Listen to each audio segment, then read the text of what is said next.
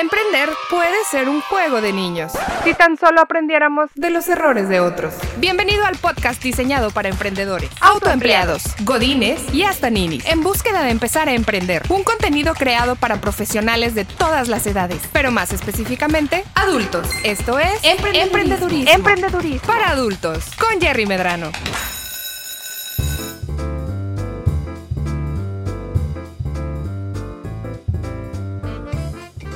¿Qué tal? Bienvenidos a un nuevo episodio de Emprendedurismo para Adultos.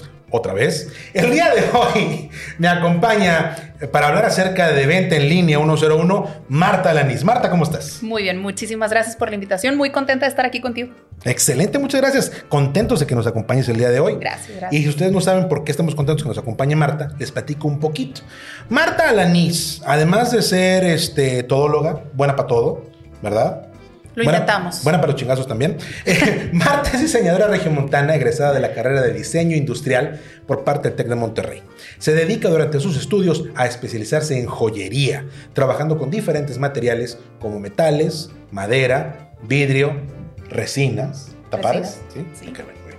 Posteriormente hace cursos sobre diseño y fabricación de piezas de joyería en Florencia, Italia. Y es la raza de la cuadra, ¿no? Claro. ¿Qué tal, ¿qué tal Florencia? Precioso. Excelente. Precioso. ¿Y, y, y, y qué pasó?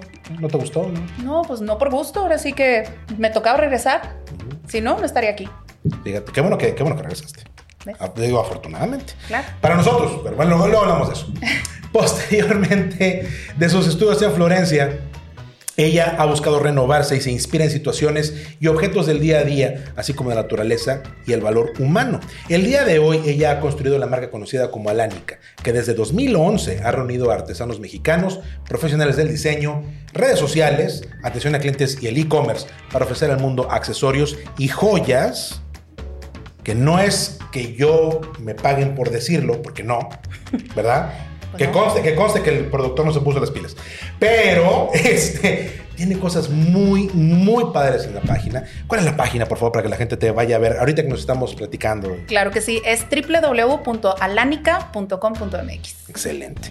De nuevo, no es por integrar, pero a mí he visto cosas que a mí me gustan, pero sobre todo a la señora. Claro. Que a la señora le gustan mucho. ¿Y a tu cartera? ¿Y a mi cartera? No, no, fíjate que mi cartera este, anda a gusto. Este, no, no, no crees tú que digas, ay, le encantó. No, no, ¿por qué? Pero la señora sí, que es lo importante, porque Happy wife, happy life. es correcto, ¿verdad? Apúntate esa, mi querido productor, por favor. Excelente, muchas gracias. Este, el día de hoy, eh, Marta, queremos platicar contigo acerca de tu experiencia, ¿sí? Porque tú no solamente tienes una marca reconocida, muy padre, Muchas gracias. con mucho tiempo recorrido, pero además cosas que han hecho eh, para los diseños que han sacado, las cosas que tú haces, que realmente, de nuevo, eh, no, no- es porque me paguen, es- realmente están muy padres. Me gustan, me gustan mucho. Y yo creo que a muchísima gente le gusta mucho porque tienes una gran aceptación y una gran cantidad de seguidores en redes sociales. Gracias a Dios. Nos ha costado, pero pues ha sido trabajo arduo de, pues ahora sí que de 10 años, 10 años de, de carrera que tengo con, con este negocio. Que se dice fácil, pero necesita de un gran esfuerzo. Claro. Saludos a la. Comisión Federal, eh, por cierto. Estamos borrando ahí este, el eslogan. Oye, ¿cómo? Obviamente todo esto empezó para ti en, en- en la universidad. Claro. ¿A ti te ha apasionado y te ha gustado la joyería por, Sí, tiempo, pero- por un tiempo? Pero me di cuenta de esto estando en la carrera. Yo entré a diseño industrial, que es diseño de producto, pensando en que yo me iba a dedicar a hacer muebles y pues resulta que no.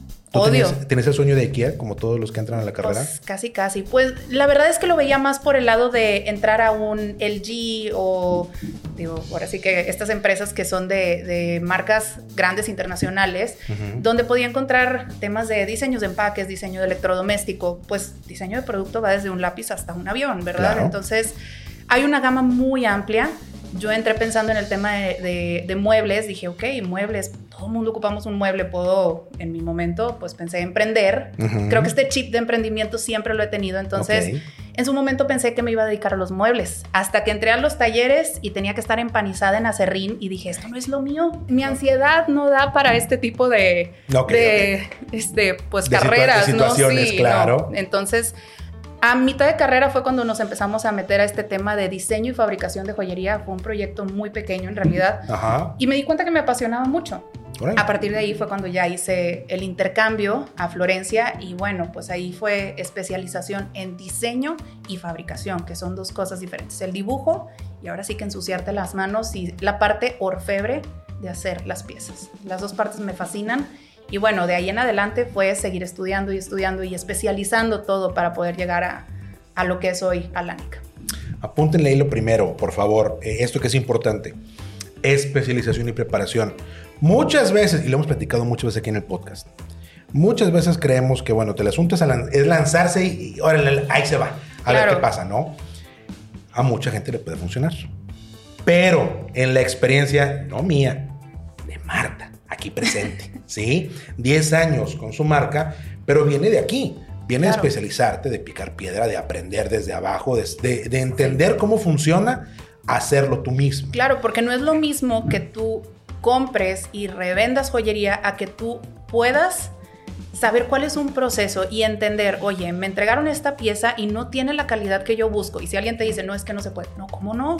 Yo lo sé hacer, claro que sí se puede y me lo vuelves a hacer porque me lo vuelves a hacer.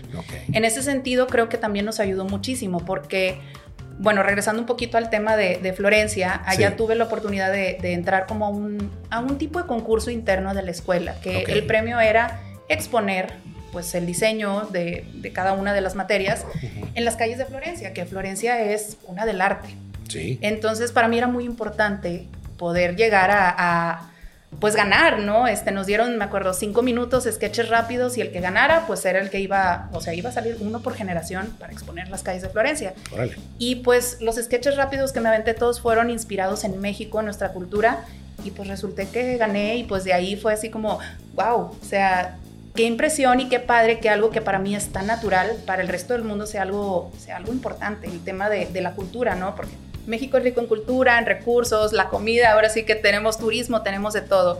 Y pues no sé si tú sabías, Jerry, pero México es el número uno productor de plata desde hace muchísimos años. Eso sí lo sabía yo, pero para que la gente que nos escucha. Los que no sabían, claro. Y pues qué padre saber que tenemos ese recurso, tenemos la mano de obra, tenemos el talento, ¿por qué no explotarlo?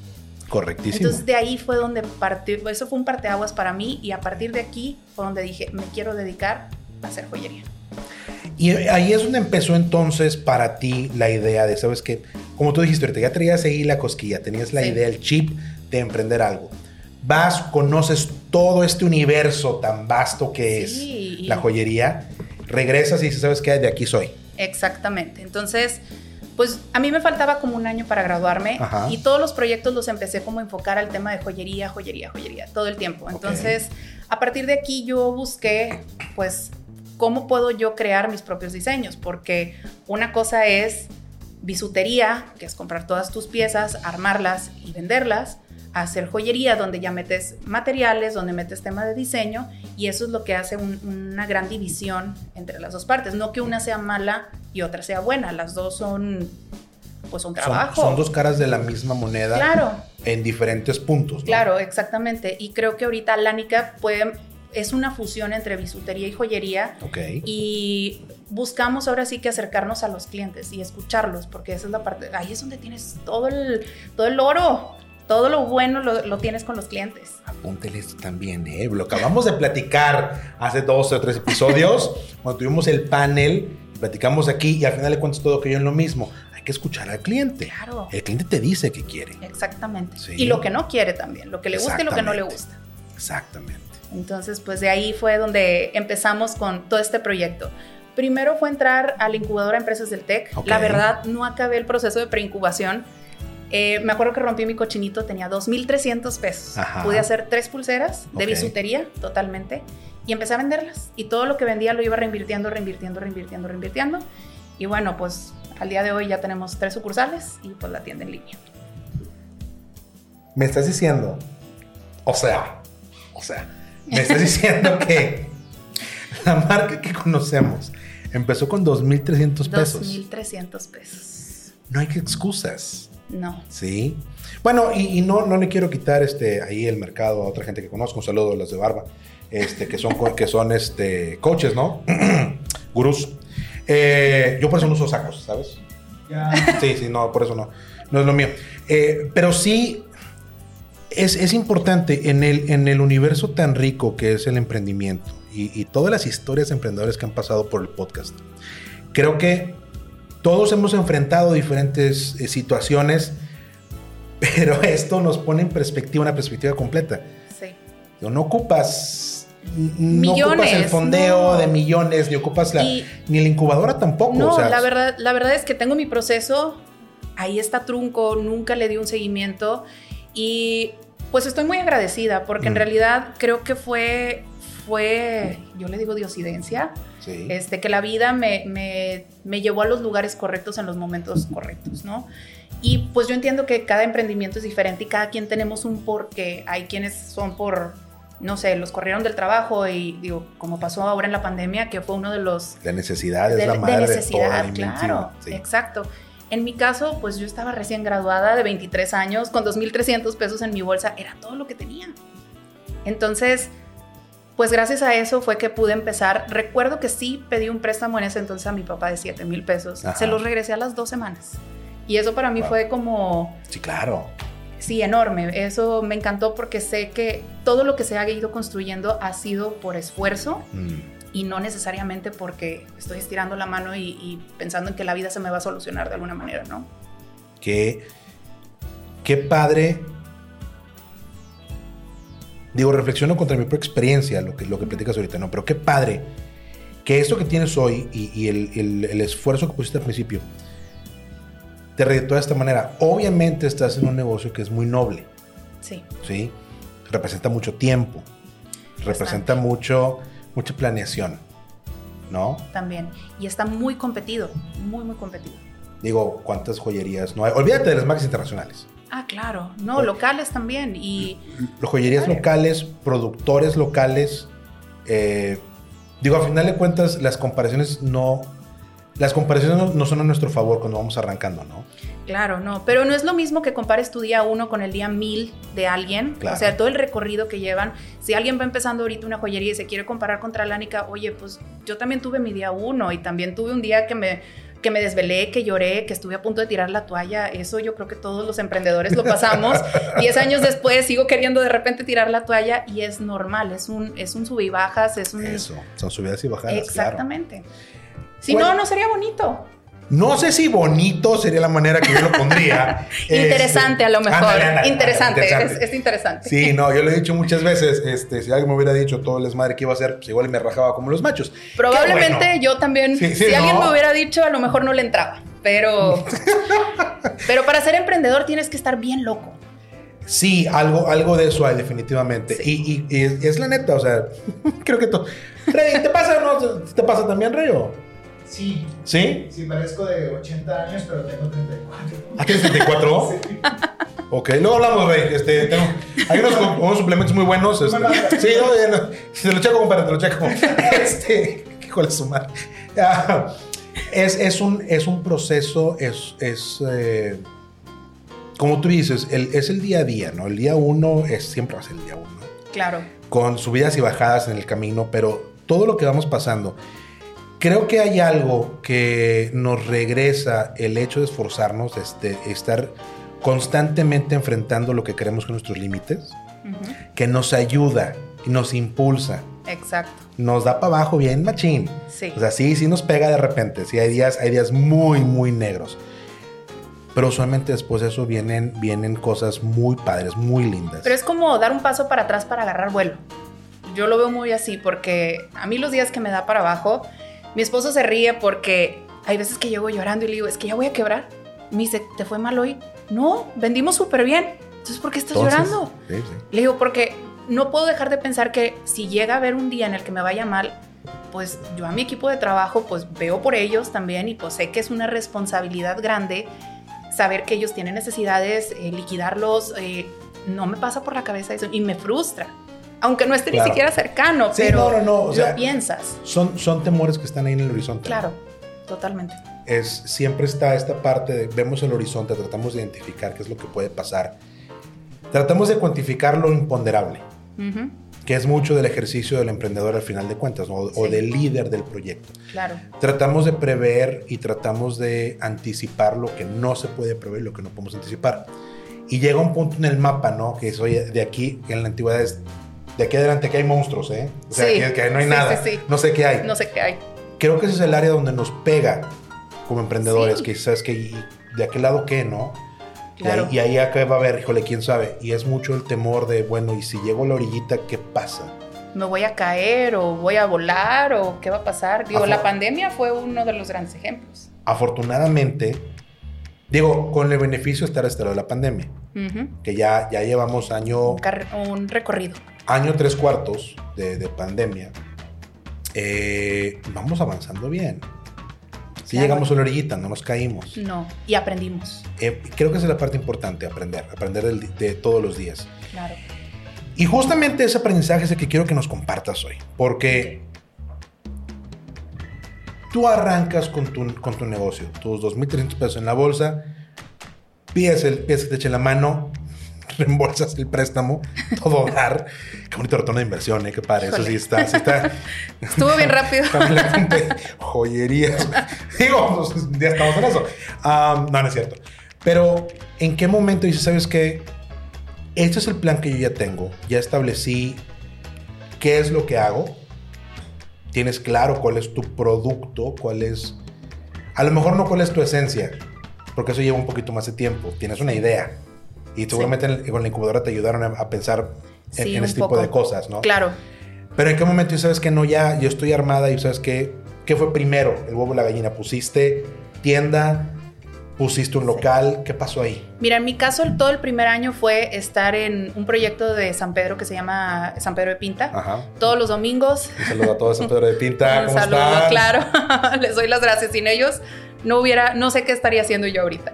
Pero era todos los domingos estar en San Pedro de Pinta, llegar a las 7 de la mañana, montar tu stand a la 1 de la tarde, retirar todo. Sí, sí, sí. Era una friega porque en realidad yo dejé de salir viernes, sábados, en ese entonces 23 años recién graduada, pues claro que lo sí, que sí. buscas es fiesta, ¿no? Eh, me despedí de muchos amigos en ese momento, tuve muchas quejas, reclamos, pero ese año me sirvió para también darme a conocer. En su momento había domingos que no vendía un solo peso y el siguiente domingo me levantaba y iba otra vez, porque pues para mí era importante darme a conocer. Yo lo veía mucho con, pues, con ese fin, más que la venta en sí. Eh, después de un año, mi papá me prestó un espacio en su oficina, era un pequeño cuartito y ahí estuve un año y medio, no me cobraba renta y él siempre me dijo, nunca vayas a rentar un local porque los gastos fijos te van a comer. Entonces, digo, al final, como buen papá queriendo cuidarme, pues, pues yo también traía tatuado aquí, ¿no? Nunca rentes un local, nunca rentes un local, nunca rentes un local. Pero pues da la casualidad que paso por un local que me encanta y veo, se renta. Y Y me paré, me acuerdo que me, me puse en el vidrio así a ver hacia adentro. Era un local chiquitito de 30 metros cuadrados. Marqué, pe- pedí información, regresé a la oficina y le dije a mi papá. Me senté asustadísima porque yo sabía, no, a rentar un local. Y yo, oye, es que vi un local. Vamos a ver tus números, me dice él. Y yo, Sí, bueno, claro. muy bien. Saqué mis números, me dice, ¿esto estás vendiendo? Y yo, sí. Agárralo porque te lo van a ganar. Y yo, ¿qué? O sea, imagínate para mí el, el shock de decir, oye, pues mi papá me está diciendo, no rentes un local y ahora me está diciendo, agárralo porque te lo van a ganar. Pues qué impresionante, ¿no? Este, Yo creo que ni él veía lo que, lo que estaba sucediendo, a pesar de que estábamos en el mismo lugar, Claro. no estaba viendo lo que estaba sucediendo con Alánica. Entonces, pues de- a partir de ahí fue un fue despegar. Eh, abrir mi primer local comercial me dio me dio mucho para crecer. Ujú. Yo creo que la gente, digo, y eso es lo que yo creo en realidad, que la gente lo vio como más seguro, no la niña que está en su casa vendiendo, no la niña que está en el mercadito. Claro, me dio un, claro. un cierto tipo de formalidad, por Ajá. así decirlo. Entonces para mí fue primero el local comercial. Y en el Inter, digo, nosotros que estamos en el norte estamos muy influenciados por Estados Unidos y Canadá. No, hombre, what makes you say ¿Cómo that? crees, verdad? Claro que no. ¿Cómo crees? Oh my. God. Oh my God, sí. No, no, no. Este, entonces, pues al final, siendo de frontera y mi familia, que es, es ya literalmente frontera Estados Unidos y México, de ambos lados, Sí, sí. eh, pues traes esta influencia como más, más permeado. Y yo, yo veía mucho este tema de, de tienda en línea y Sí. cómo en Estados Unidos estaba dando este tema de, de tienda en línea. En su momento yo no sabía ni entendía cuál era el alcance que tenía. Pero por Ok. redes sociales, que pues a mí me tocó cuando recién empezó Facebook Pages, la- las páginas de fans, Instagram me tocó también. O sea, yo empecé en 2011 y a los meses arrancó Instagram. Ujú. O sea, fui de las primeras, yo creo, cuentas que, que arrancó de negocio ahí. Ok. Y bueno, a partir de ahí empecé a ver todo este tema de, de cómo en Estados Unidos las marcas estaban haciendo integración a redes sociales y veía que ellos anunciaban ahí su página de internet y todo y pues dije, yo también quiero, ¿verdad? O sea, si allá lo están haciendo, ¿por qué yo no? Tú fuera como eso. Pues sí, vendí 300 pesos el primer mes, o sea, de- oh, fue, fue un algo. El segundo mes vendí cero. Y el tercero Pasa, cero. Y el pasa. cuarto mil pesos. Y así me fui. Eso específicamente hablando de tienda en línea.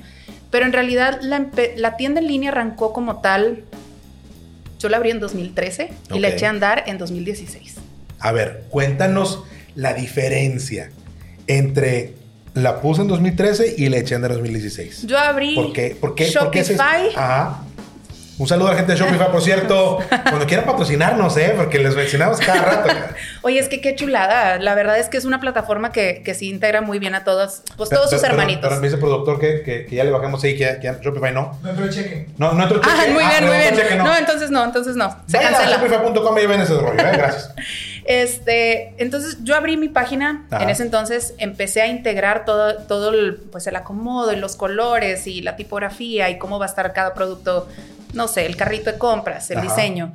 Y pues, como buena todóloga, que tiene que atender el negocio Ah, claro. y tiene que eh, pre- contestar los mensajes y tiene que contestar las llamadas y hacía ventas y hacía marketing y hacía administración y pues casi casi sin dormir, este, decidí que le tenía que dar prioridad a lo que en el momento me estaba generando el ingreso, El que local. fue el local. Claro. Este, ya después contraté a mi primera empleada, mi Ajá. primer gran aprendizaje de la vida, Ok. la corrí después de muy poquito tiempo. y pues a partir de ahí aprender y reaprender y reaprender para poder llegar a lo que soy. Ok. En 2016 fue cuando dije, tenía una página de internet y no le eché a andar. Eso creo que fue 2015 finales y a principios de 2016 fue cuando la, la activé. Ya la dejé como al público. Ya tenías diseño, ya tenías Ya cosas tenías- montadas, no la abriste. Exacto. Se quedó la dejé ahí. ahí. La dejé ahí sin pagar la mensualidad. Ahora sí que ahí que se quede, ¿no? Ahí está. Sí, sí, sí, sí. en algún punto del limbo. Y ahí fue donde decidí, ya ahora sí, activarla, hacerle algunos otros movimientos y empezar a cargar la información de mis productos. Y en realidad lo hice porque Instagram en ese momento ya me estaba empezando a llegar mensajes de gente de otros estados. Ok. Y yo no entendía por qué la gente de otros estados sabían que mi marca existía. Y es, es fecha que todavía me sigue pasando. ¿Cómo puede saber la gente que existe?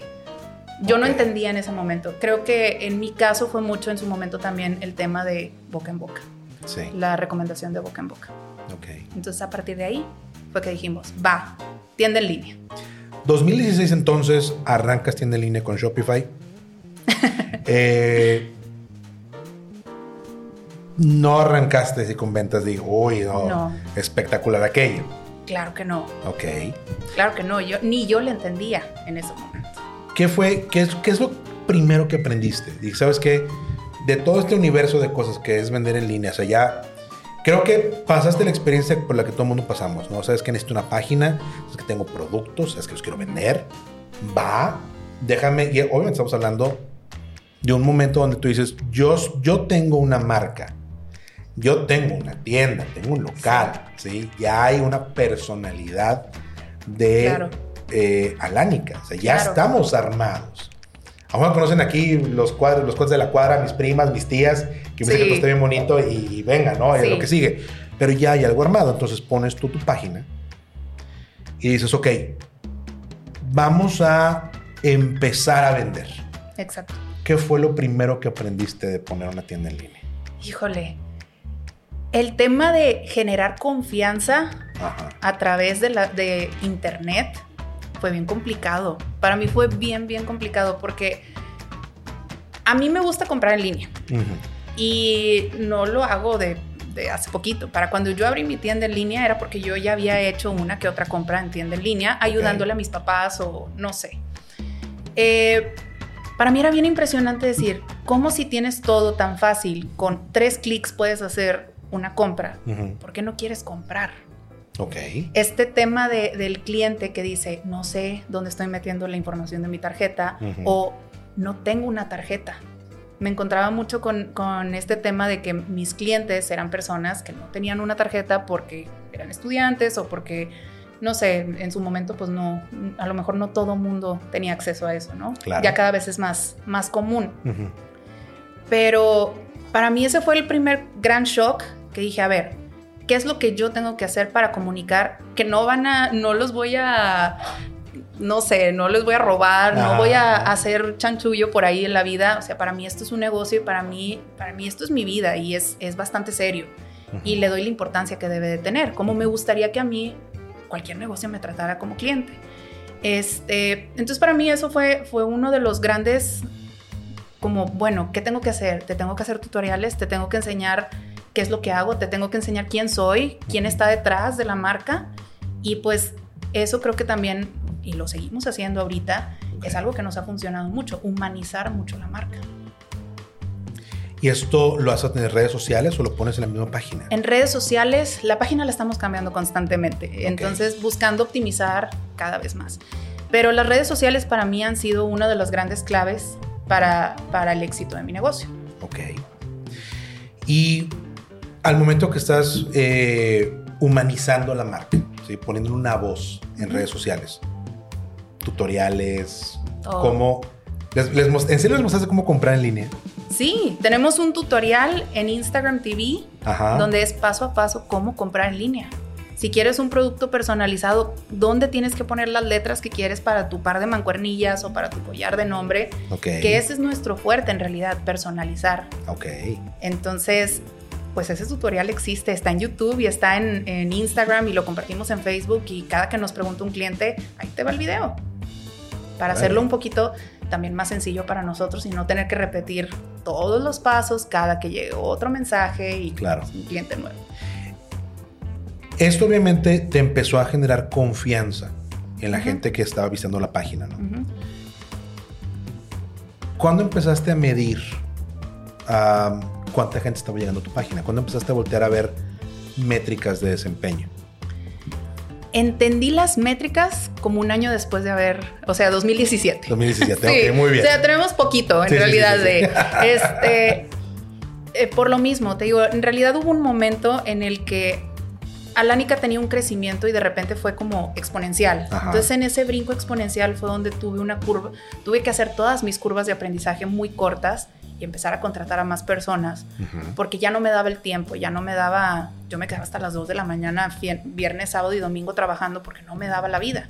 Sí, fácil. Eh, sí, yo creo que muchos hemos estado ahí, ¿no? Sí, claro. Y en realidad las métricas las empecé a entender ya después de un tiempo. Yo Ok. decía, a ver, ¿cómo le puedo hacer para que haya más ventas?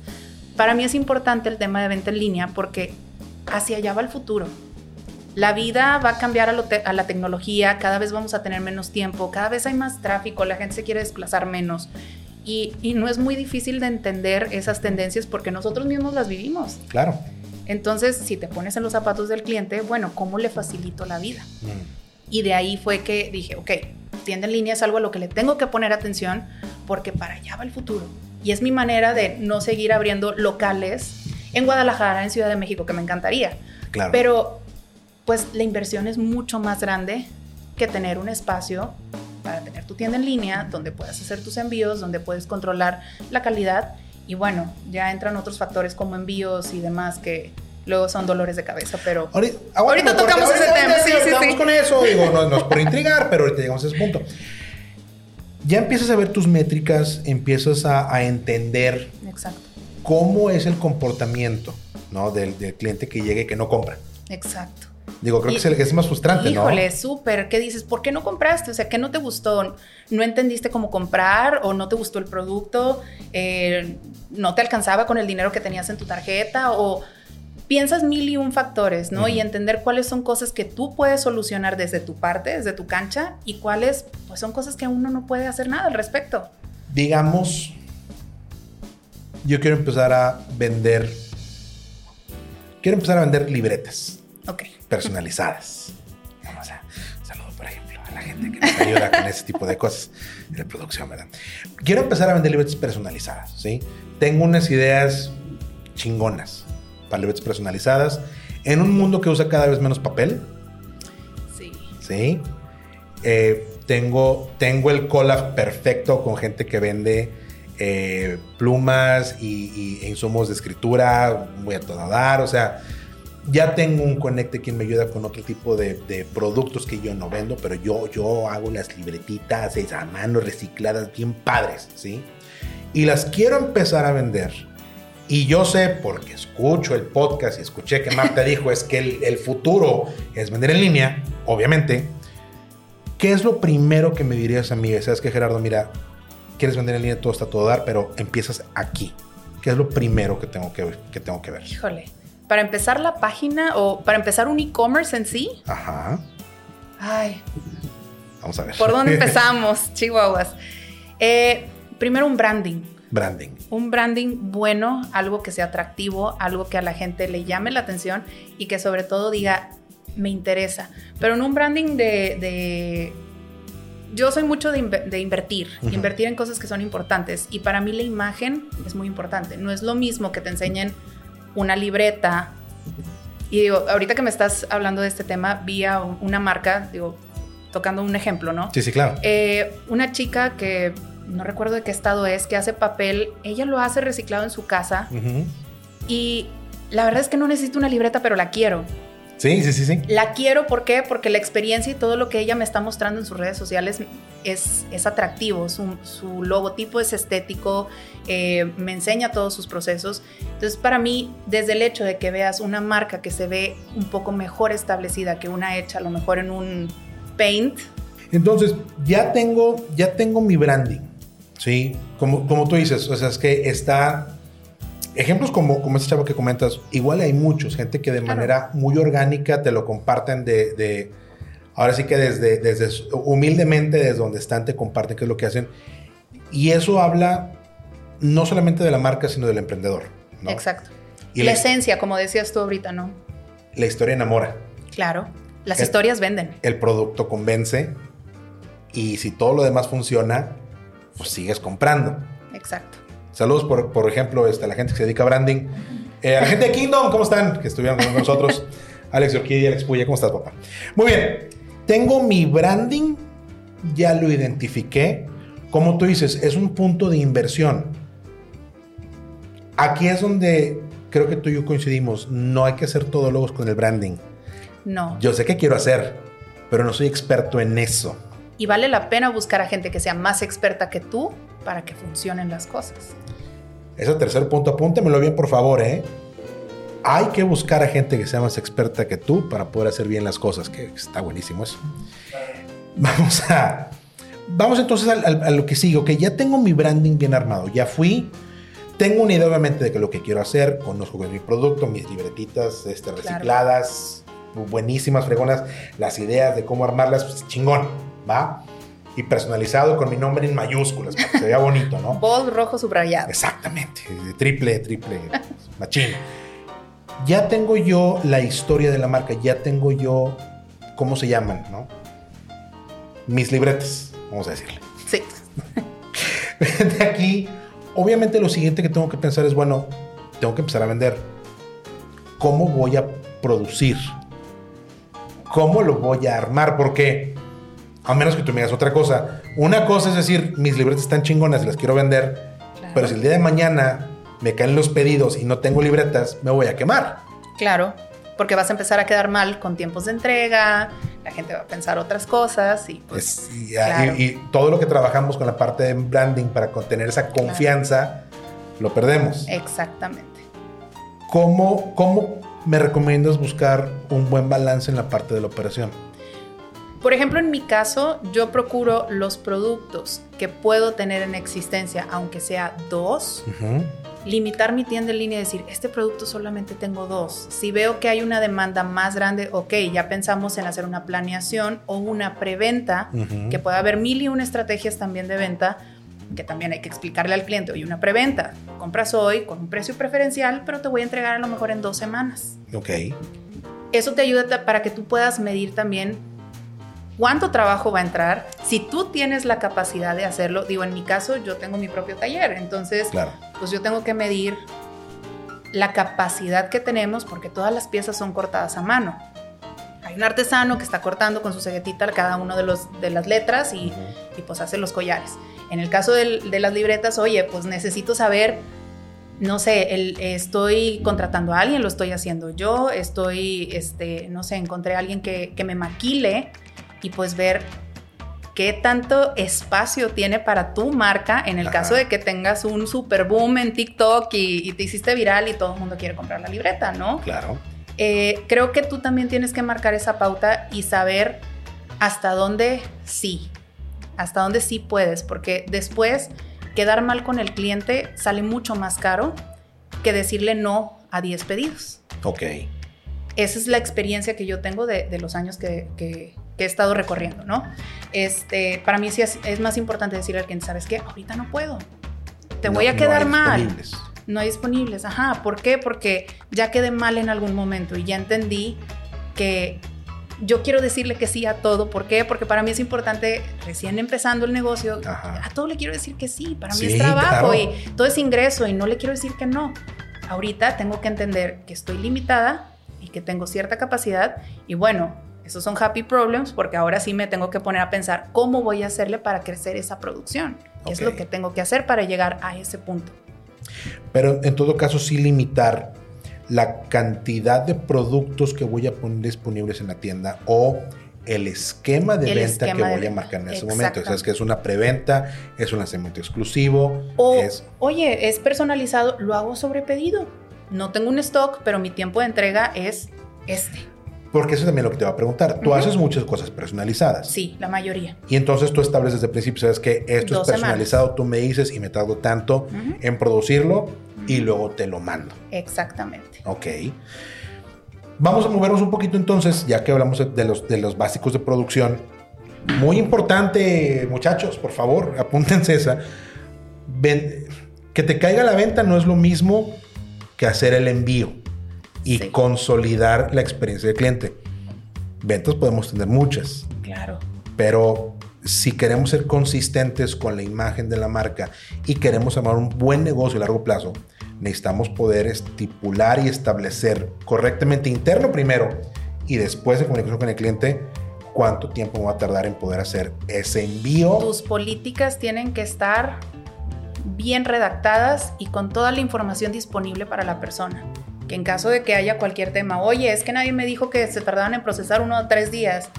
Pues sí, porque pues no es una máquina la lo que lo hace, es una persona que duerme, que come, que se cansa, que tiene vida más allá del trabajo. Entonces, digo, no sé si, si te ha tocado que hacen una compra a las 2 de la mañana y tienes un correo a las 2.01 de, oye, es que no me ha llegado mi número de guía. Pues no, porque estoy dormida. O sea, sí, sí, sí quisiera apoyarte, amigo. Sí, pero me este- encantaría, pero pues, pues no soy robotina, ¿verdad? Ay.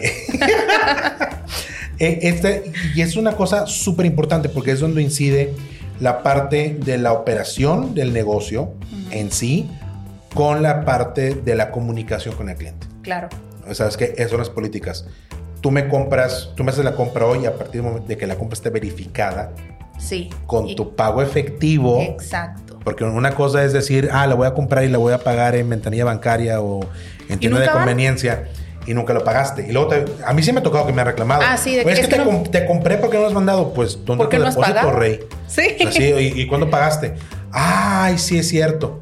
No pasa nada. Mira, acuérdate que puedes ir aquí, puedes ir acá, me puedes pagar así. Y darle un seguimiento correcto.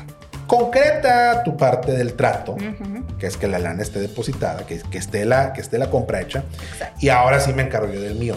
¿Y cuánto tiempo me tardo en hacer el fulfillment? En hacer el embalaje y la preparación para que ese envío se Salga vaya. lo más rápido posible. ¿Qué recomendación nos das a todos en la parte del fulfillment? Empaquetado y experiencia de apertura. O sea, es una cosa Sí. importante, ¿no? Súper importante. La verdad, en mi caso, como tengo piezas personalizadas, digo, por aprendizaje, ya le metí un warning ahí cada que agregas al producto de este producto se va a tardar dos semanas y a partir de ahí empieza a correr los días de, de fulfillment, ¿no? Eh, en mi caso yo lo tengo de uno a tres días hábiles. Porque si la gente lee uno a tres días, pueden pensar que sábado y domingo mientras estás tú en tu familia, con tu familia en la comida o no lo sé. compré el viernes, espero que ya me lo estés mandando el lunes. Sí, exactamente. O ven un envío express y piensan que si compran el sábado, sábado me llega el domingo. me llega el domingo, pero pues oye, las paqueterías no trabajan en domingo. Todo esto hay que redactarlo y hay que decirle a la gente uno a tres días hábiles. Eso es en mi caso, Ajá. es lo que yo tengo, claro que procuramos el mismo día que entra, si no tenemos tanto trabajo, lo vamos sacando como van llegando. Lo que tenemos en existencia, lo que no, pues hay que esperar a que llegue el producto y enviar. Pero sí es importante diferenciar estos dos tipos Sí. de producto. El producto que es de anaquel, Sí, de entrega inmediata y lo que, o sea, es personalizado. Que, si llegas a la tienda física y lo quieres, lo agarras, te lo llevas. ¿sí? Es un tipo de producto. Y el Claro. otro tipo de producto es, no, pues es que le tengo que, le voy a poner tu nombre en mayúsculas, ¿verdad? Bien bonito, Sí. para que lo tengas ahí. Me toma tiempo hacerlo. Exactamente. no, no es como que mandamos a hacer... Y se hace a la medida para ti, no es, digo, por si llegan nombres, luego llegan nombres que son muy extraños que jamás los habíamos escuchado. Hace poquito, de hecho, nos pidieron unos nombres en japonés Ajá. que me dieron muchísimo gusto porque, oye, qué padre, pues esto ya cada vez está creciendo un Sí, poquito claro. más, ¿no? Y pues claro que nunca te vas a encontrar una Miyuki en Monterrey que le puedas hacer una pieza y que va a estar ahí en Anaquel, ¿no? Entonces, pues esa es la magia de lo personalizado. Fue hecho a la medida para ti. eh, Entonces- literal es una pieza única. Única, sí. Y cortada a mano, todavía más única. Ok. Que estos son, eh, estamos hablando ahora de, de- de valores adicionales que tiene el- la misma cadena de producción que hacen que la marca sea diferente, ¿sí? Estamos hablando de un valor agregado que va más allá del producto en sí o de la relación de costo-beneficio percibida por parte de la persona que compra. Exacto. ¿sí? Estamos hablando acerca de tangibles específicos que hacen que la pieza y que la experiencia de la persona que compra sea Sí. realmente única. entonces, ¿qué nos recomiendas con la parte del embalaje? Porque es una de las cosas que no pensamos. En mi experiencia, cuando hablo con la gente, este, obviamente en el negocio, cuando platicamos con, con muchos de los clientes que están arrancando con e-commerce, siempre es, ay, ¿cuánto me cuesta el envío? Pues es en función de cómo es tu embalaje. Claro. Y nadie y piensa tus en el medidas y tu peso y el- la distancia a dónde va. Digo, no es lo mismo un envío local dentro de Nuevo León a un envío a Oaxaca. Correcto. El- la distancia es muy diferente. Entonces, todo tiene que ver al final de cuentas. Para mí, para mí el customer experience es súper importante. Ok. Eh, Al final soy diseñadora y me fijo en cosas que a lo mejor mucha gente no se fija. Ajá. Y para mí, por ejemplo, el tema de, de visual es importantísimo. Yo tengo mis cajas diseñadas que dicen hola en la parte de, de- de arriba, son del mismo color de, de nuestro branding. Las abres y dice el mejor accesorio es tu sonrisa. La caja lleva aroma. En mi caso, porque nosotros diseñamos un aroma específico para nuestras tiendas. Ok. Entonces, si vas a cualquiera de las tres tiendas o abres un paquete, todas van a oler exactamente igual. Eh, en mi caso, pues es, es pensar en los pequeños detalles que son los que hacen la diferencia. En este caso, pues yo lo que hago es empacar en una bolsa y eso me acuerdo un chorro, porque yo antes mandaba las cosas en, un, en la cajita de cartón normal Ajá. y mandaba todo en una bolsita de organza, pues bien emplayado para que no se fuera a, a romper. Y recuerdo que recibí un mensaje de una clienta. Qué lástima que tan bonito todo y ni siquiera una bolsita de regalo porque estas piezas son de regalo. Digo, yo no leo mentes, yo no sabía que eso era un regalo. Sí, claro. Pues, pero me quedó como experiencia y dije, ok, yo no sé para quién va o cómo va, entonces no me cuesta nada incluirle esa bolsita de regalo, a lo mejor una bolsita chiquita de craft que tenga la marca, pero que ya sea un detalle extra que a lo mejor cualquier otra marca no la hace. Todas esas cosas, claro que van aumentando tu costo de envío. sí, sí, pues y, sí. y, pues ahí puedes jugar con un montón de estrategias, ¿no? Este, una parte se la quieres cargar al precio del producto o vas a cobrarle 100% al cliente o todo se lo vas a cargar al producto y le vas a decir envío gratis a todo México. Porque- pero en realidad el cliente está pagando ese costo al comprar su pieza. Me acuerdo, me acuerdo de una. ¿Qué? Sí, sí, me acuerdo de una, de una clienta que nos llegó una vez. Saludos a todos nuestros clientes, por cierto. Eh, nos pidió un, un- precisamente un- una propuesta para sus envíos. Un influencer de Ciudad de México, que no va a decir su nombre, pero la hemos visto en la tele. Pero ya sabes Muchas quién eres. veces. Mucho- no, no creo que sepa. Digo, todas esas cosas, ¿no? Este, y eso dices que quiero ser, quiero trabajar con ustedes, me lo recomendaron, hágame una propuesta, por favor, ¿sí? Así con mucho gusto, aquí está tu propuesta, ¿sí? En, en función de lo que vendes, lo que nos dijiste que es, se hacen las preguntas de rigor para poder establecer cuál es una buena estrategia de, de precios. Y le planteamos su propuesta. Y dijo, ah, tú estás súper bien, pero oigan, este, no, lo que pasa es que estoy buscando envío gratis. No existe, no hay nada gratis en este Por- mundo. Tengo los correos que van a permanecer privados, por cierto. Este, donde dice, sí, lo que pasa es que yo estoy buscando un envío gratis. Y son de las cosas que dices, es que no, o sea, no, No. como reina, preciosa. Claro, no Todo bien en casa, amiga. Esas cosas no existen. Eso no existe. Eso es un- Siempre le va a costar a alguien. Y sí me tocó explicarle a mí, ya no fue por correo, o sea, fue de- vamos a platicarlo por teléfono y me, me tocó sentarme. Mira, lo que pasa es que no existe un envío gratis, una decisión que tú haces de negocios y tú se lo cargas al producto. Es un costo que existe. No, pero quiero saber cómo le hace Amazon, porque ellos no pagan el envío. Preciosa, sí, sí lo pagan, sí lo pagan, pero... Te lo cobran de otra manera. Está incluido en el precio del producto o no sé. Para que por favor, la gente que nos, que nos mira y que nos escuche y que nos sigue, gracias a todos. No hay envíos gratis, no lo pidan. O sea, no, no es algo que se pide, no hay envíos gratis. Es todo un proceso. Claro, de- digo, y al final es entendible, son, son negocios y pues hay gente que, que trabaja ahí y que tiene un sueldo, digo, o si existiera tal cosa como la vida gratis. La vida pues, gratis, sí, pues, no. no. no, existe. Que me la presenten, Que- claro, no, no se puede. Digo, el que tenga las marcas, por ejemplo, yo tengo envío gratis a partir de mil pesos. ¿Por Ajá. qué? Porque yo ya hice un estudio que si me haces una compra de mil pesos, alcanzo a agarrar y absorber yo ese costo de envío porque ya, ya me dejas un margen de utilidad suficiente. Pero sacrificas parte de tu margen de utilidad Exacto. por ofrecer el beneficio del envío gratis. Exactamente. ¿Y por qué hacemos eso? Para poder vender más. Exacto. Todos son estrategias para poder o subir tu ticket de compra o para poder eh, generar más ventas y, no sé, llegar a más clientes. Porque esas son de las razones, me imagino yo que viste, que la gente es que no está comprando, porque no están comprando, es que cobras el envío. Exactamente. Sí. Sí. Apúntenle, por favor, porque estos, estos son cosas realmente Pero, y, interesantes. y es interesante porque en México yo he hecho encuestas, digo, al final, tienes tus redes y ese es donde puedes sacarle todo el jugo y toda la información posible. Yo he hecho encuestas en mis redes y es, ¿qué prefieres? ¿Envío gratis o prefieres un descuento? Y hay, hay momentos, ha habido temporadas donde ha sido, prefiero el descuento que el envío gratis. Y ha habido momentos donde me dicen, quiero el envío gratis y no me importa el descuento. Entonces, pues, ¿cómo juegas con las dos para llegar al punto de equilibrio en el que para ti sea rentable como negocio y sea atractivo para el cliente? Eh, ahí es donde está la magia, ¿no? Y, y va a haber, por la propia naturaleza del producto que, ven- que vendes y que estás tratando de colocar, va a haber ocasiones en que te es más sencillo ofrecer un descuento sobre Sí. el producto que buscar integrar el costo del envío. Lo puedes subsidiar, Claro. que es absorber una parte del costo del envío. O el total, hay muchas personas que también lo hacen. Con esto que nos está comentando ahorita Marta, vamos a una encuesta, ¿ok? Perfecto. Vamos a vender libretas. Y la pregunta que les hacemos a todos ustedes, si pusiéramos la libreta a la venta, ¿cuántos de ustedes la compraban? ¿Y qué prefieren? ¿Un descuento sobre la libreta o el envío gratis?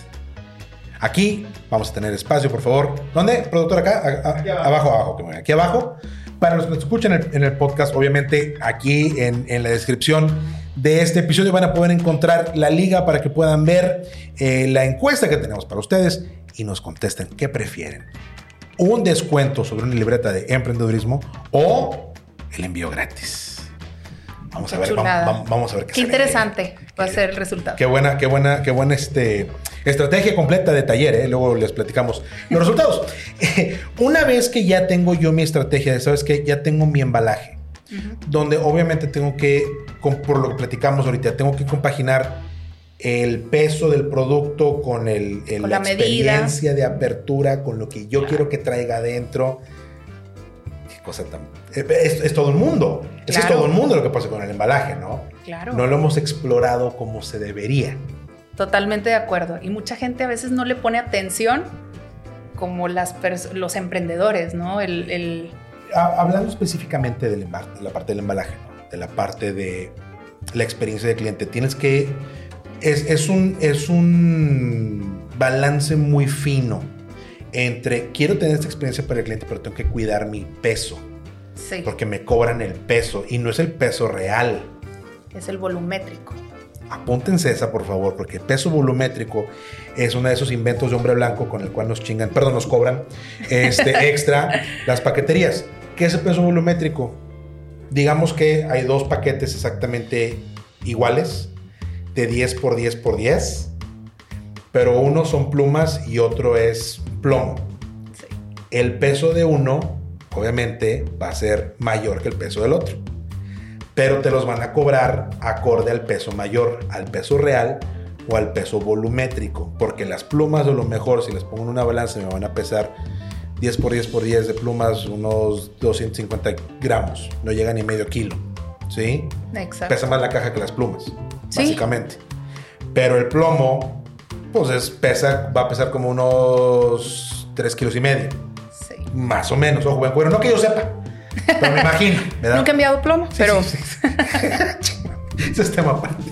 Entonces, obviamente la, la paquetería me va a cobrar más por el plomo porque pesa más, pero no me va a cobrar medio kilo del otro, me va a cobrar un kilo, que es el 10 por 10 por 10 de mi cajita de plumas. exacto. Porque pues ahora que seamos güeyes no cobramos lo que tenemos que cobrar, ¿no? Y es importante tener esa consideración. Claro, y todo tiene que estar dentro de tu costo de ¿A, producto. ¿A ti te sorprendieron con esa cuando te dijeron de eso? O, o- Fíjate que como mis productos son muy pequeños, son gramos, pues nunca me he mortificado mucho al respecto.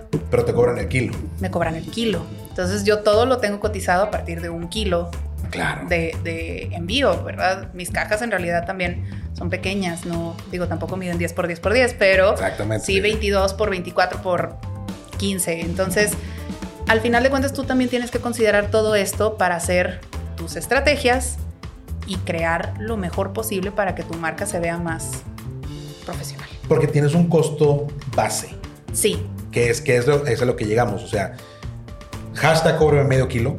Este, digo, por favor. sí, sí, sí. Entonces es importante que consideremos si ya tengo el costo base de un kilo, o a lo mejor por virtud de mi producto que no me cabe en una caja que represente un kilo volumétrico, a lo mejor representa dos kilos. Oye, déjame utilizar ese espacio de la manera más eficiente posible. Exacto. No porque no pueda encontrar una caja más chica. No, pero puedes hacer toda una experiencia de ese espacio que ya te están cobrando y que pues es un extra, un plus y hace la diferencia. cómo pasando, ya que pasamos por, la, por el rigor de- del, del tamaño del paquete y el peso y lo que me cobran, ¿cómo elegimos una buena paquetería? Ojo, Martita, ¿cómo le hacemos ahí? Porque Ay, yo pasé por todas y bueno, ahorita la ventaja es que están saliendo también estas empresas que tienen convenios con todas las paqueterías y te dan tarifas preferenciales. Entonces, si vas empezando, yo recomendaría que agarres una de esas este, empresas que se dedican a darte un- una tarifa preferencial. el Eh, link está aquí para la página, ¿eh? not sponsored. No, eso sí, pagan este pedo. ¿Ese sí? Vayan a ver, vayan a la página. Este sí dio el Este, cheque. este, este sí, este sí da el cheque, pues ahí sale todo este rollo. En, sí, en audio, por favor, van a encontrar la liga a la página de, de la- de los servicios de paquetería en la descripción de este bonito episodio. Gracias. Bueno, pues esa sería como una de las, de las maneras más fáciles de empezar si no te quieres meter tú al tema de, de la logística y de andar De la, corriendo. de la negociación. De la negociación, exactamente. En mi caso, yo empecé antes de que yo descubriera que existían estas empresas. Claro. Y pasé por todas las paqueterías con historias de terror hasta quedarme con la que es. No, hombre, eso ni pasa, no, historias de terror, no, hombre. No, no. En la logística ni Que hay. se roben los paquetes, no. Claro, eso no existe. Que lleguen abiertos, no. Que lleguen sin producto adentro, la caja sola. No, ¿cómo no, crees? ¿qué te pasa? Sí. Un saludo a la gente este, de las diferentes paqueterías que existen en México y en Latinoamérica, por favor. Gracias. No nos patrocinen, ¿eh? Gracias. este, sí, la Exacto. de ellos y no Sí, se puede. No, exactamente. Este, y, y son dolores de cabeza que también te salen más caros Ajá. con el cliente que pues buscar un buen servicio, ¿no? Que te den un buen seguimiento. Eso. Y eso es tan importante. Y a veces obviamos mucho el tema del costo del envío sacrificando seguimiento. No consideramos que realmente... Digo, a menos que yo compre camionetas y que yo compre carros o motocicletas y yo empiece a distribuir mi producto, que a lo mejor voy a poder aquí en la colonia, sin problemas, aquí con mis cuates y los de la cuadra, pues no tengo broncas. Pero Hasta en también la bicicleta. logística es eso. Te metes en otros problemas. Es otro, es otro show completamente Sí. alejado de lo que es Y tú te tienes que quedar en donde tú eres experto. Tú eres experto en, en tus libretas, yo en la joyería, yo, cada quien en, en lo que es experto. Pues dedícate a eso y déjale al experto de, de- de logística hacer su chamba. Eso es lo más inteligente. Debes de estar donde aportas valor. Híjole, ¿escucharon eso? me, me lo pones para, el- para las redes sociales. Te tienes que quedar donde aportas valor. Exactamente. Definitivamente. Y al final de cuentas creo que ese es el testigo real de todo lo que hacemos dentro del emprendimiento. Claro. ¿Cuándo me tengo que ir a acercar a la mata que me da la sombra importante Exacto. en cosas donde yo no estoy aportando valor? Me tengo que quedar donde yo aporto valor. Sí. Entonces ya hablamos acerca de la producción, ya hablamos acerca del embalaje, ya hablamos acerca de pesos volumétricos, ya hablamos acerca de las paqueterías. Saludos a las paqueterías. Este, hijos de la. Vamos a hablar entonces cómo estos tres componentes se empatan con la comunicación con el cliente. Digo, todo esto que hacemos, empezamos escuchando al cliente, ¿no? Claro, Así es como arrancaste tú. claro. Escuchando lo que el cliente, los que los clientes te pedían. Sí. Así lograste reinvertir tu dinero, lograste pagar tu primera inversión que te hicieron. Claro. Sí, escuchando al cliente. Y todo esto que estamos haciendo, no la, la complejidad de vender en línea no significa ya no escucho al cliente. Tengo que No. a escucharlo. Es seguir. ¿Cómo mantengo esa comunicación con ellos? Mira, hay, hay de muchas. Ahorita con redes sociales, es que, digo, cuando yo empecé, ahorita es, es un camino totalmente diferente y ahorita tenemos muchas herramientas a la mano. Desde el hecho de, oye, el mismo cliente te está grabando una historia para, para compartírtela, etiquetarte y tener su, su momento en el que tú lo vas a compartir en sus redes. A los clientes les encanta. Desde ahí es, te agradezco porque te tomaste el tiempo de hacer algo que, que me da a mí, pues, este, información de cómo te está llegando el producto. Pero en mi caso, por ejemplo, nosotros sí hemos tenido un tema de nos acercamos con el cliente, oye, llegó bien tu producto, sobre todo cuando son piezas personalizadas para fechas importantes. Nosotros hacemos también accesorios para boda y pues no nada más es el seguimiento de, ay, te mandé tu número de guía y pues, pues que te vaya bien, ¿verdad? Claro, Y, pues, sí, es eh, que de aquí para allá. Sí, ya, ya no es mi problema. En realidad, pues sí es nuestro problema, porque al final un cliente que no está satisfecho también son malas recomendaciones para nosotros como negocio, aunque el tema de la paquetería entendemos que es, es un tercero. Nosotros no tenemos control sobre la paquetería.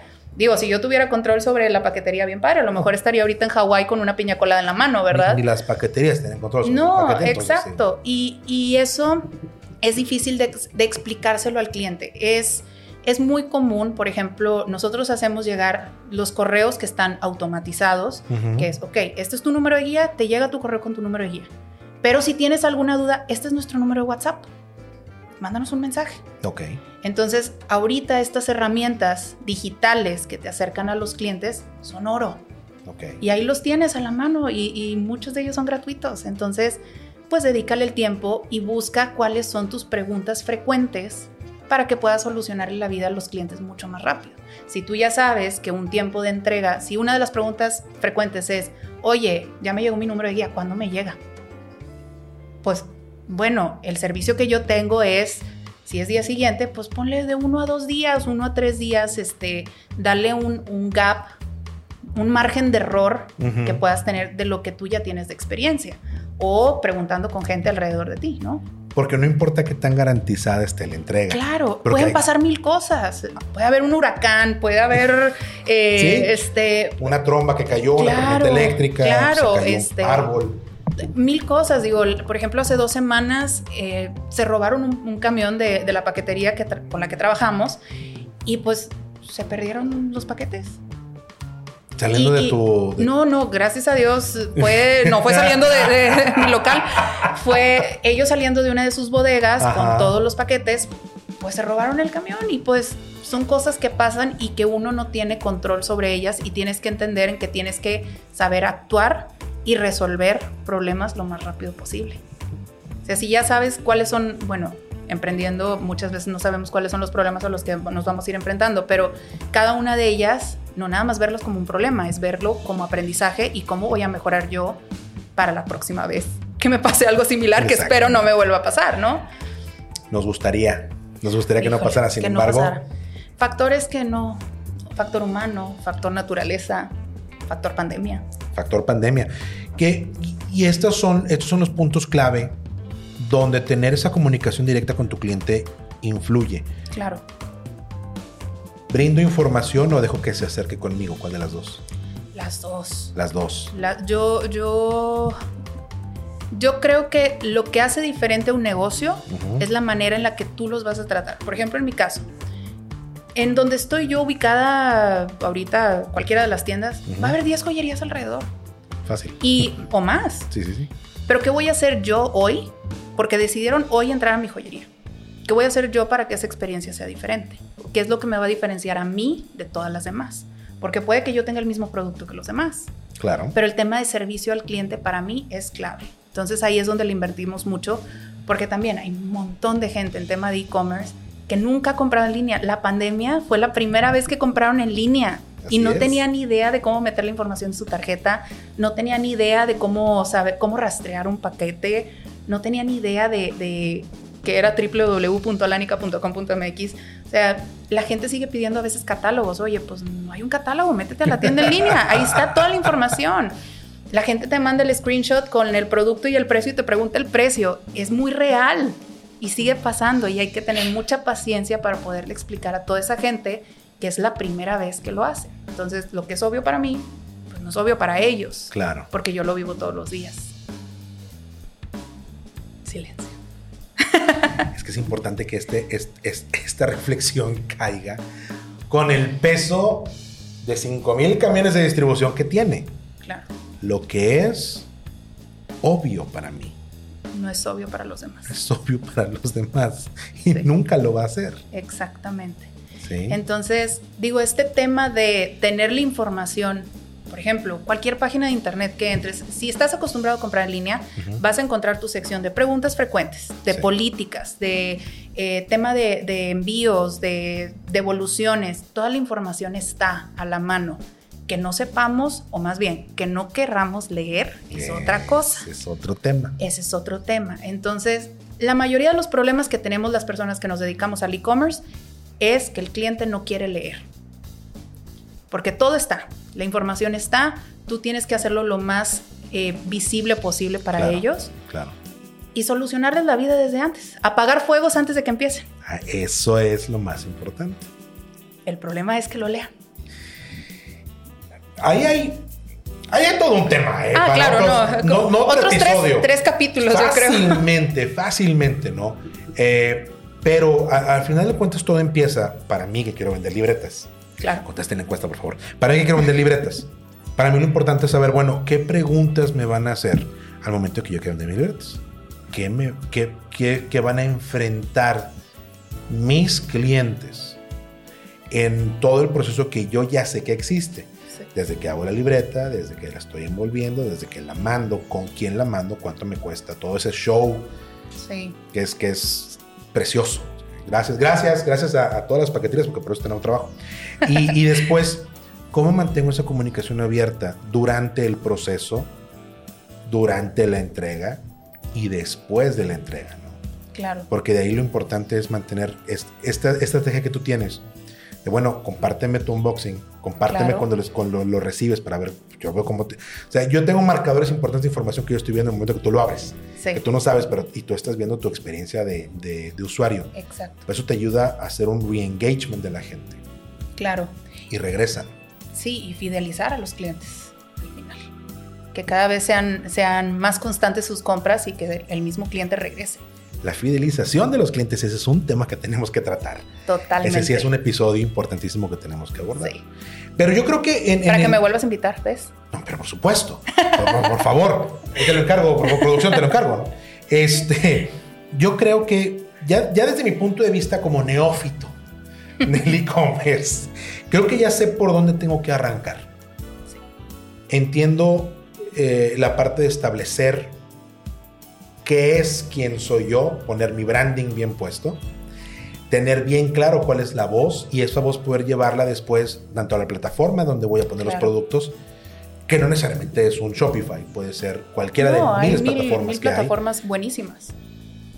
Pero lo importante es, tengo esta, este lugar donde tú llegas y ves lo que yo tengo, pero donde yo puedo empezar a imprimirle la voz, donde puedo empezar a imprimirle la, el saborcito de esto es lo que yo vendo, esto es lo que yo hago, y compaginarlo después con todo mi proceso que va, que va detrás de tu decisión de compra. Sabes que quiero esta libreta de aquí, que pueden encontrar próximamente en redes.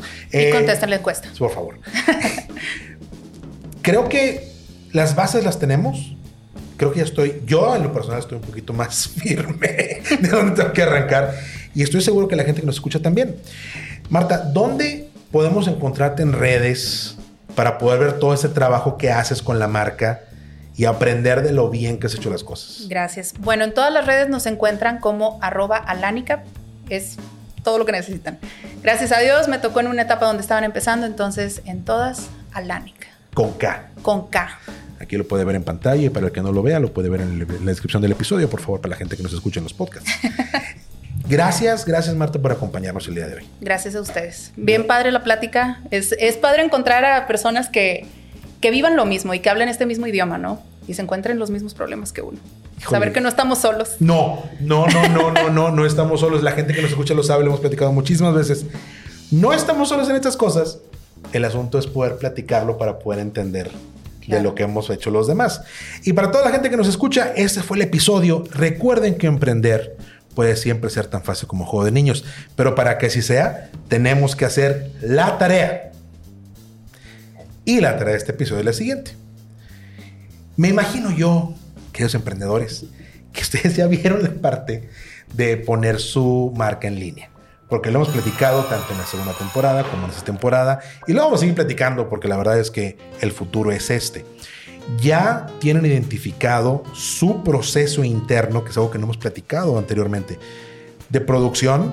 Ya establecieron cuáles son sus días de fulfillment. Y previo a eso, ¿cuánto tiempo me, me va a tomar tener el producto que me está comprando mi cliente o no? Ya lo establecimos, ya lo pusimos en papel, ya lo, ya lo dimensionamos completo. Tanto tiempo me cuesta hacer el producto, tanto tiempo me cuesta hacer el embalaje. ¿Y qué días trabajo? ¿Y qué horas trabajo? ¿Y cuál es la fecha límite o la hora límite que tengo en el día para poder hacer el surtimiento o el fulfillment de lo que me están comprando en línea? Si todavía no lo he hecho, nada de lo demás que hablamos el día de hoy funciona si esta parte de aquí, que es la espina dorsal, es la médula, que mantiene viva todo el proceso de venta en línea se basa en esto. Entonces, esto es lo que tenemos que poner atención, porque de aquí viene la expectativa de tu cliente que va a recibir el producto que se está comprando, cualquiera que sea ese producto. ¿Va? Vamos a poner atención a eso. Compártenos en redes sociales cuáles son los eh, resultados de lo que estás haciendo ahorita. Ya lo planificaste, no lo has planificado, lo empezaste a ver. Oye, me toma tres días, oye, me toma tres semanas. Todo está bien mientras tengamos claro cuánto va a ser. Recuerda que nos encuentras en redes sociales como arroba emprendedurismo MX. Yo soy Jerry Medrano. Como siempre, un placer la- hablar con todos ustedes y platicar con ustedes. Gracias, Marta, por acompañarnos. Pronto Gracias nos acompaña Marta de nuevo para seguir platicando estos temas. Nos seguimos escuchando. Hasta la próxima.